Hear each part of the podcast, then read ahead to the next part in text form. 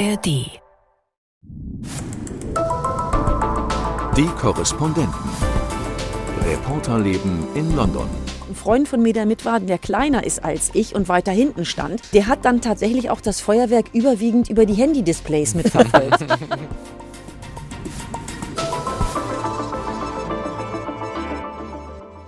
Ein frohes neues Jahr von unserer Seite. Hier melden sich zum ersten Mal 2024 die ARD-Korrespondenten in London. Heute mit Sven Lohmann, Hallo. Gabi Biesinger, hello, und mit mir Imke Köhler. Tja, wie seid ihr denn reingekommen ins neue Jahr? Och, ehrlich gesagt, ganz gemütlich bei uns. Ähm, war so ein bisschen der Krankheitswurm drin. Ach so. Und äh, wir, sind dann, wir sind dann nett zu Hause geblieben, haben aber so ein klassisches Raclette gemacht. Und mein Sohn, der ist jetzt neun Jahre, der wollte unbedingt durchhalten und das Feuerwerk gucken. Und das haben wir dann auch gemacht. Ich muss ja sagen, das ist immer sehr spektakulär, wie auch die BBC das in London überträgt. Und, äh, Es ist noch das spektakulärer, wenn man vor Ort Das ist. glaube ich auch. Aber das haben wir uns nicht getraut. Und du, Gabi, du gehst eigentlich gerne auf den Primrose Hill, diesen Hügel auf der Nordseite vom Regents Park, auch in diesem Jahr? Das ist bei mir direkt um die Ecke und das ist so ein traditioneller Ort, von dem aus man auch das Feuerwerk an der Themse so zumindest äh, von oben sehen Die kann. Spitzen. Genau, immer so plopp. Und äh, dieses Jahr war ich allerdings gemütlich bei nicht Raclette, sondern Fondue in Notting Hill. Oh. Und ähm, ehrlich gesagt war ich auch ganz froh, dass das so war, weil es nämlich einen Zwischenfall gab ähm, auf dem Primrose Hill. Ja. Da ist um äh, 20 vor Mitternacht ist ein junger 16-jähriger Mann erstochen worden. Harry war mit seiner Clique aus Tottenham eben auf den Primrose Hill gekommen, wurde dann in einen Streit verwickelt und dabei dann niedergestochen. Die Sanitäter konnten nichts mehr für ihn tun und ähm, die Polizei hat dann im Laufe der Woche einen 15- und einen 18-Jährigen auch festgenommen und das hat auch wieder eine große Diskussion um diesen Ort Primrose Hill ausgelöst, weil sich da seit äh, der Lockdown-Zeit so eine Partyszene etabliert hat. Junge Menschen, die da hinkommen und feiern und die Nachbarn sagen, das ist ein Sicherheitsrisiko, die schleppen die Kriminalität hierhin. Der Park soll nachts geschlossen werden. Er war dann auch zeitweise nachts geschlossen. Und nun gibt es aber eine ganz bestimmte Gegnerschaft gegen diese Parkschließung und das ist der Orden der Druiden. Denn der Primrose Hill ist wie Stonehenge auch eine mystische Stätte. Die Druiden haben da jährliche Feiern und sagen, der sollte eigentlich immer zugänglich sein. Ah ja, ah ja. Aber es ist ein Wahnsinn, wie viele dieser Messerattacken, Ja. auch tödlichen, es gibt, gerade auch ja, in London. Das ja. stimmt. Also Unter Jugendlichen Knife Crime ist sehr verbreitet Ja. hier. Glücklicherweise ist es an der Themse friedlich geblieben. Genau, du hast es ja Ich- erster Hand gesehen. Genau, das ich, ich wollte dieses Rambazamba Riesenfeuerwerk einmal an der Themse miterleben. Hat natürlich alles viel Vorlauf. Man muss Stunden vorher da sein und steht dann auch einfach Stunden in einer absolut gedrängten Menschenmasse. Wir waren ganz froh, dass es nicht geregnet hat, aber grundsätzlich könnte da natürlich auch was passieren. Es gibt vorher Taschenkontrollen, ja, aber ja, wie das so ist bei solchen Massenaufläufen. Und dann steht man da eben sehr lange. Ab 21 Uhr gab es einen DJ. Der gute Musik gemacht hat, muss ich sagen.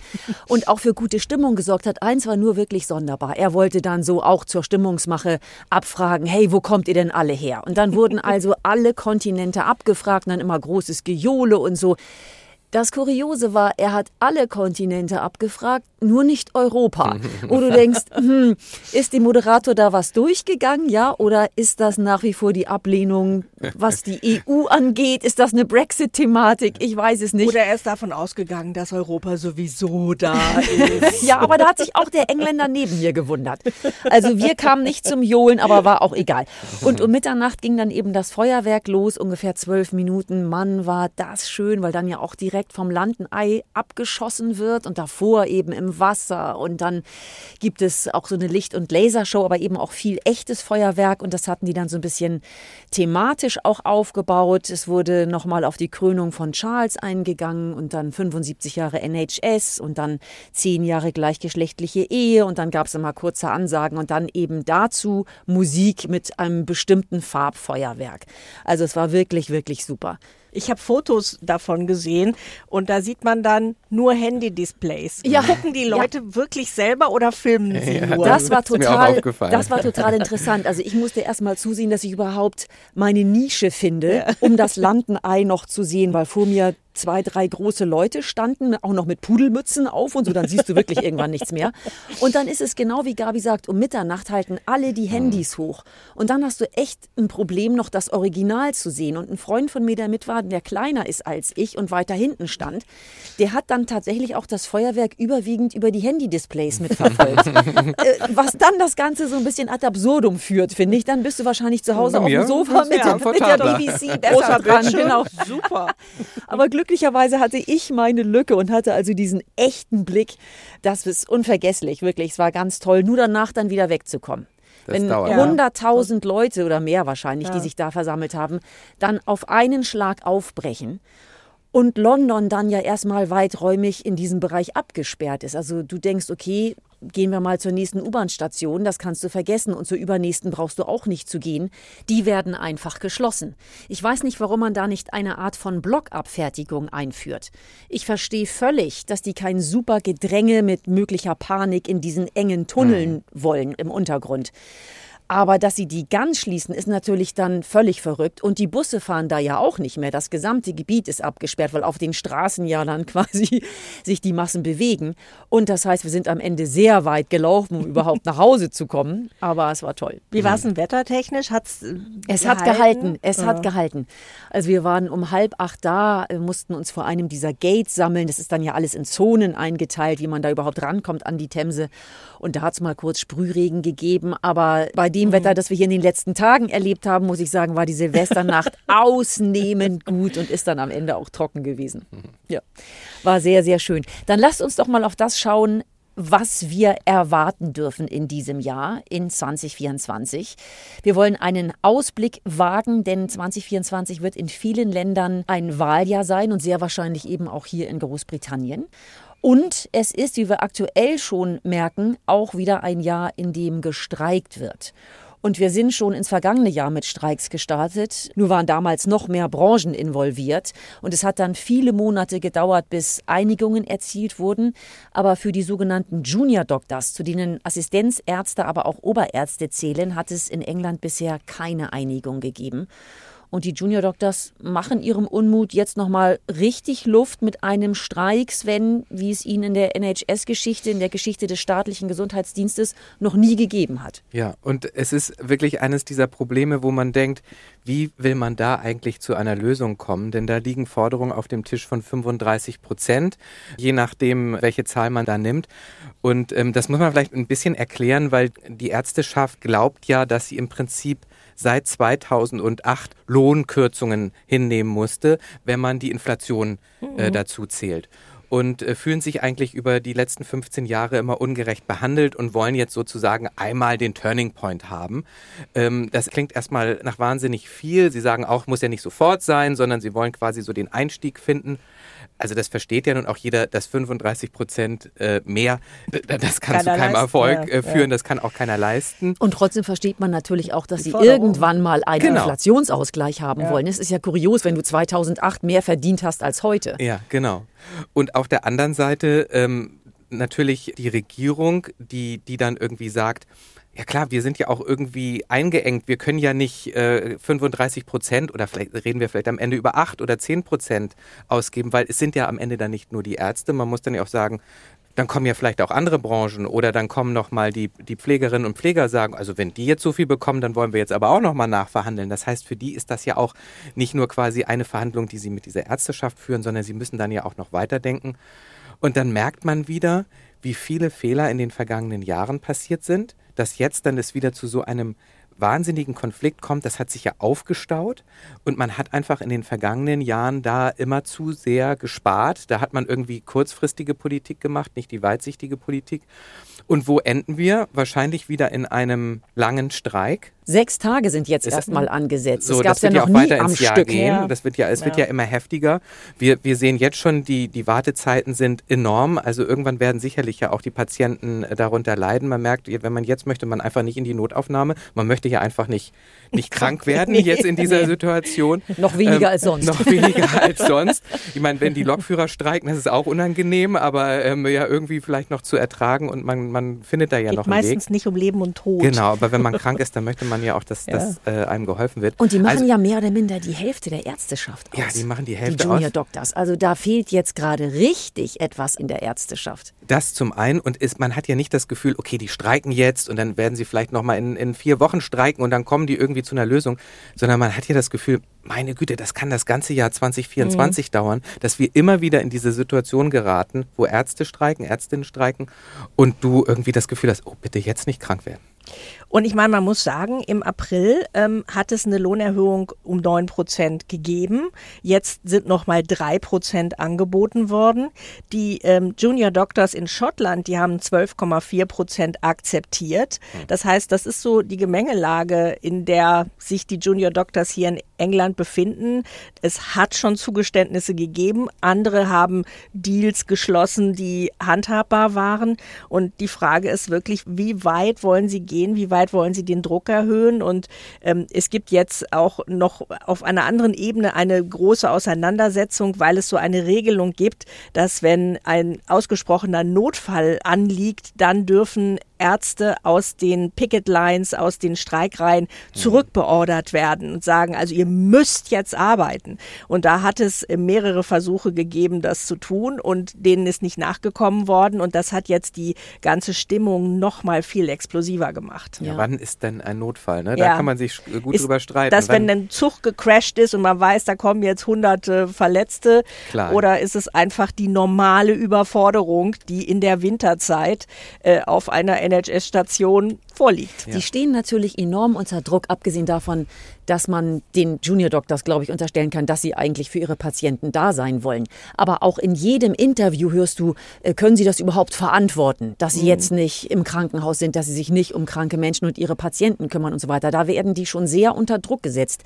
Aber von ihrer Seite betrachtet, dass sie sagen, na ja, wir verlieren eben immer weiter an Kaufkraft und wollen ja auch unser Leben finanzieren. Und wenn man sich die Protestplakate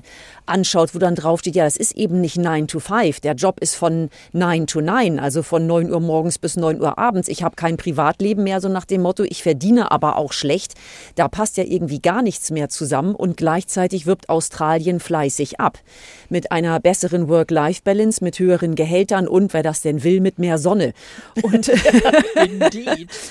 und insofern sagen die natürlich, wenn wir es jetzt nicht schaffen, unsere Arbeitsbedingungen zu verbessern, And.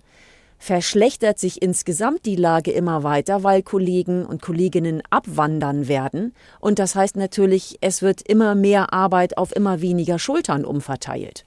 Und ich meine, wenn man sich wirklich diese Wartelisten und Warteschlangen der Behandlungen anguckt, das kann ja eigentlich kaum noch schlimmer werden.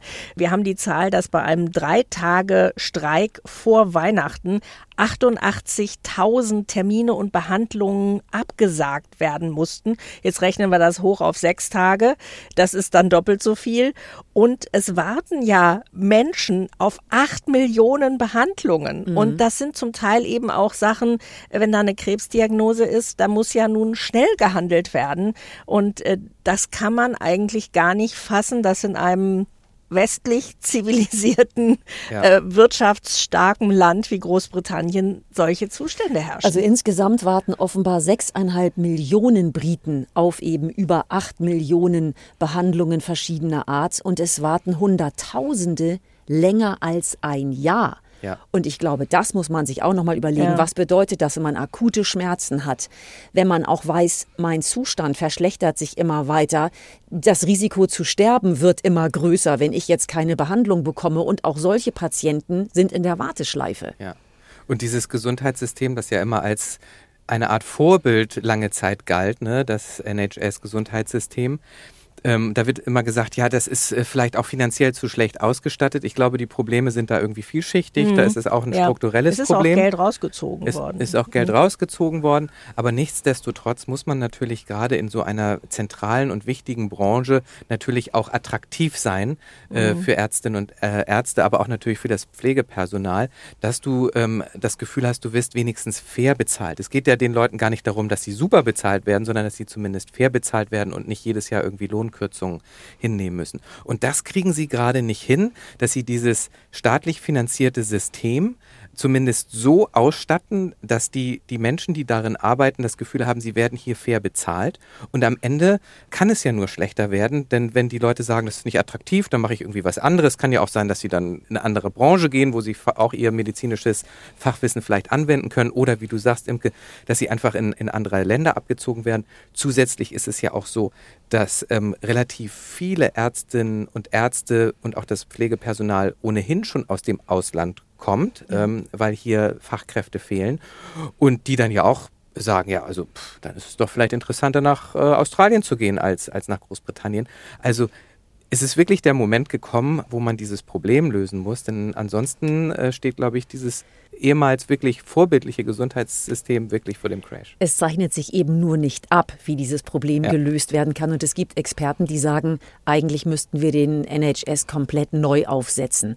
Aber Sven hat es eben schon gesagt, dass eben auch sehr viele Menschen aus dem Ausland im NHS arbeiten. Und ich meine, das ist doch eine schöne Überleitung zu dem großen Thema Migration, Oh. das uns in diesem Jahr auch beschäftigen Das wird. uns auch beschäftigen wird und das auch Weiter. ein Wahlkampfthema Ja. sein dürfte. Genau, damit gehen wir einfach mal weiter zum nächsten Thema, denn was dieses Jahr politisch auch sicherlich bestimmen wird, ist eine Unterhauswahl, wobei die rein rechtlich in diesem Jahr nicht stattfinden muss. Rein rechtlich gäbe es dafür Zeit bis Ende Januar 2025, aber wir gehen sehr davon aus, dass in diesem Jahr gewählt wird und man hat auch jetzt schon das Gefühl, dass der Wahlkampf losgeht bei dem, was gesagt wird und die Reden, die geschwungen werden. Und Gabi, bei dir hat das auch schon die Urlaubsplanung durcheinander gewirbelt.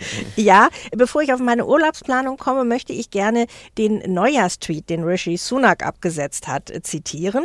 Da schreibt er nämlich, From today, the majority of foreign university students cannot bring family members to the UK. Yeah, we are already delivering. Ich meine, das ist der erste Wahlkampfpost, in dem er sagt, ja, Studenten dürfen jetzt keine Angehörigen mehr mitbringen. Großartig, so lösen wir das Migrationsproblem. Und ähm, das ist der kleine Vorgeschmack darauf, was uns hier erwartet. Du hast es vorhin schon angesprochen, Superwahljahr 2024. Rund die Hälfte der Weltbevölkerung wählt in großen Ländern wie Indien, Südafrika, die USA natürlich. Und ähm, während die Amerikaner immer wissen, alle vier Jahre, erster Dienstag im November ist Wahltag, haben wir hier im Moment das äh, große Miraculum. Wann wird es passieren? Und ähm, ich habe jetzt auch schon mal schnell einen Urlaub ganz früh im Frühjahr geplant und ähm, eine Anfrage für Mai-Urlaub abgesagt, weil Mai ist ein prominenter Monat, in dem gerne mal gewählt werden könnte. Ja. Die Frage ist, welches Spiel spielt Rishi Sunak? Das ist wirklich eine Besonderheit, dass im Prinzip der Premierminister sagen kann, äh, wann gewählt wird und das auch gar nicht mit einem ziemlich großen Vorlauf, sondern äh, sechs, Sechs Wochen Wochen reichen so, schon. ja. Ja. Und ähm, man kann sich eigentlich auf nichts einstellen. Ähm, gibt ihm natürlich sozusagen eine Art von Beinfreiheit zu sagen, Mhm. okay, da könnte vielleicht der Moment sein, wo ich am meisten davon profitiere, wenn wir zu diesem Datum wählen. Und ich glaube, das ist genau die Spekulation, die Rishi Sunak auch macht. Ähm, dadurch, dass er ja so weit in den Umfragen hinten dran liegt, äh, seine Partei hinter der Labour-Partei 18 Punkte ist es, ist es gerade, sucht er natürlich nach dem Moment, wo er vielleicht noch am meisten profitieren kann. Es ist Wähler ja immer wieder spekuliert worden, ob die Wahl im Frühjahr stattfindet, weil jetzt im Augenblick die Regierung mit geringeren äh, Zahlen glänzen kann, was die illegale Migration angeht. Also die Menschen, die mit Booten über den Ärmelkanal kommen. Die Zahlen waren 2023 niedriger als im Jahr davor und man hat auch angenommen, dass jetzt über den Winter wegen des schlechten Wetters dann die Zahlen runtergehen. Und das hat Sunak ja so sehr auf seine Wahlagenda geschrieben, um nicht zu sagen, wirklich fast auf Punkt 1 gesetzt, ähm, dass er damit jetzt gerade glänzen könnte. Aber von seinen fünf Versprechen hat er insgesamt eben die Inflation ist runter, aber ansonsten nicht viele eingehalten. Und deswegen könnte man annehmen, dass er sich noch Zeit gibt bis zum Herbst, um so viel noch an Boden zu gewinnen, wie es denn geht. Man fragt sich ja auch, warum er überhaupt so sehr dieses Migrationsthema in den Vordergrund äh, schiebt, weil es zum einen natürlich ein Thema ist, ähm, wo du gar nicht klar sagen kannst, jetzt habe ich ein Ziel formuliert und das äh, habe ich auch erreicht, weil du es ja gar nicht so richtig in den eigenen Händen hast. Einmal kannst du nicht äh, richtig bestimmen, wie viele Menschen quasi sich auf den Weg machen nach Großbritannien. Er hat ja vor allem diese illegale Migration, wie er sie nennt, ähm, nach oben geschoben. Also diese Menschen, die dann über den Ärmelkanal kommen und die reduzieren will.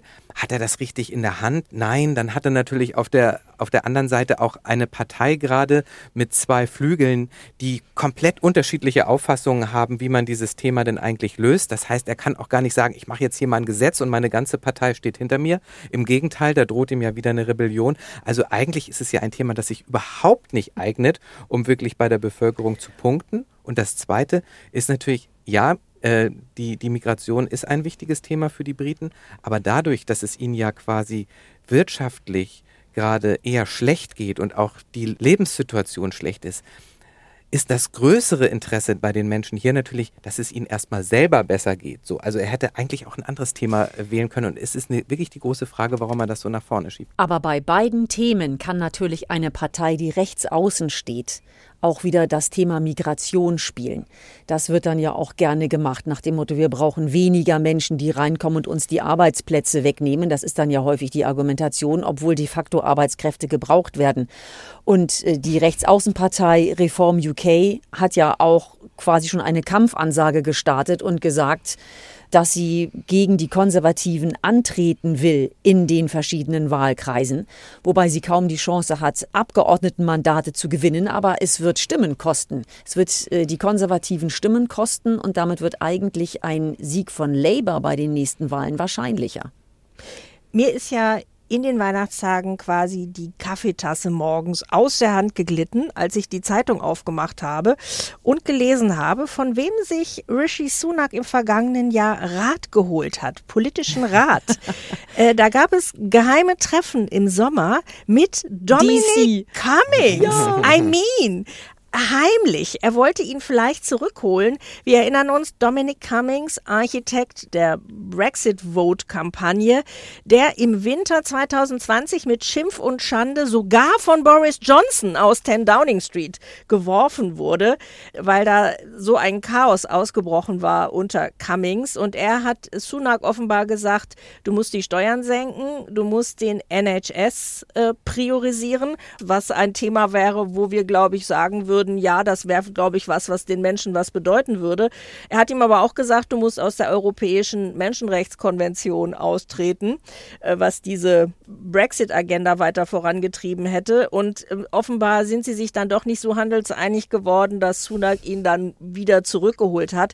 Aber ich habe gedacht, ich kann es nicht glauben, I cannot believe it. Mhm. Wie kann denn dieser Mann Sunak ausgerechnet sich den Cummings wieder in den Da Pelz sieht man, setzen. wie groß die Verzweiflung sein muss, äh, dass, dass die Wahl wohl verloren geht, ziemlich sicher, dass man sich dann äh, wieder an so jemanden erinnert und ihn um Rat bittet, weil er natürlich nachweislich weiß, wie man Wahlen gewinnt, aber Also eigentlich natürlich eine was, aber, Persona non grata ist. Strategisch kann er was. Also das, da liest man die Verzweiflung, äh, glaube ich, eindeutig ab.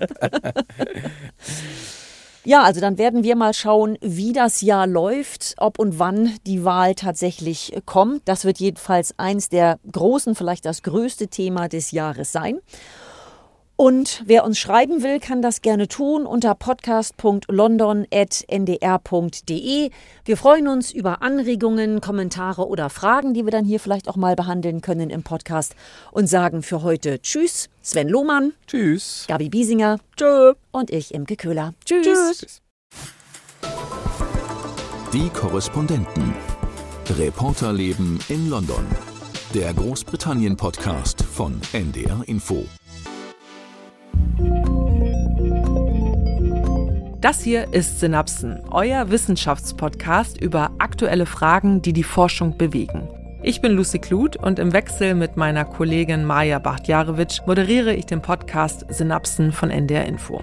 Wir nehmen euch mit direkt an die Schauplätze der Forschung und sprechen mit Journalistinnen und Forscherinnen über ihre Recherchen und Berichte. Wie wirkt sich unser Milchkonsum aufs Klima aus? Was können wir von der Kleidung im Mittelalter lernen? Und was machen Umwelthormone mit uns? All das und noch viel mehr thematisieren wir in unserem Podcast. Und weil das noch nicht genug ist, gibt es hier bei uns auch noch zusätzlich alle zwei Wochen einen Science Slam. Den Podcast Synapsen findet ihr in der ARD Audiothek und überall, wo es Podcasts gibt.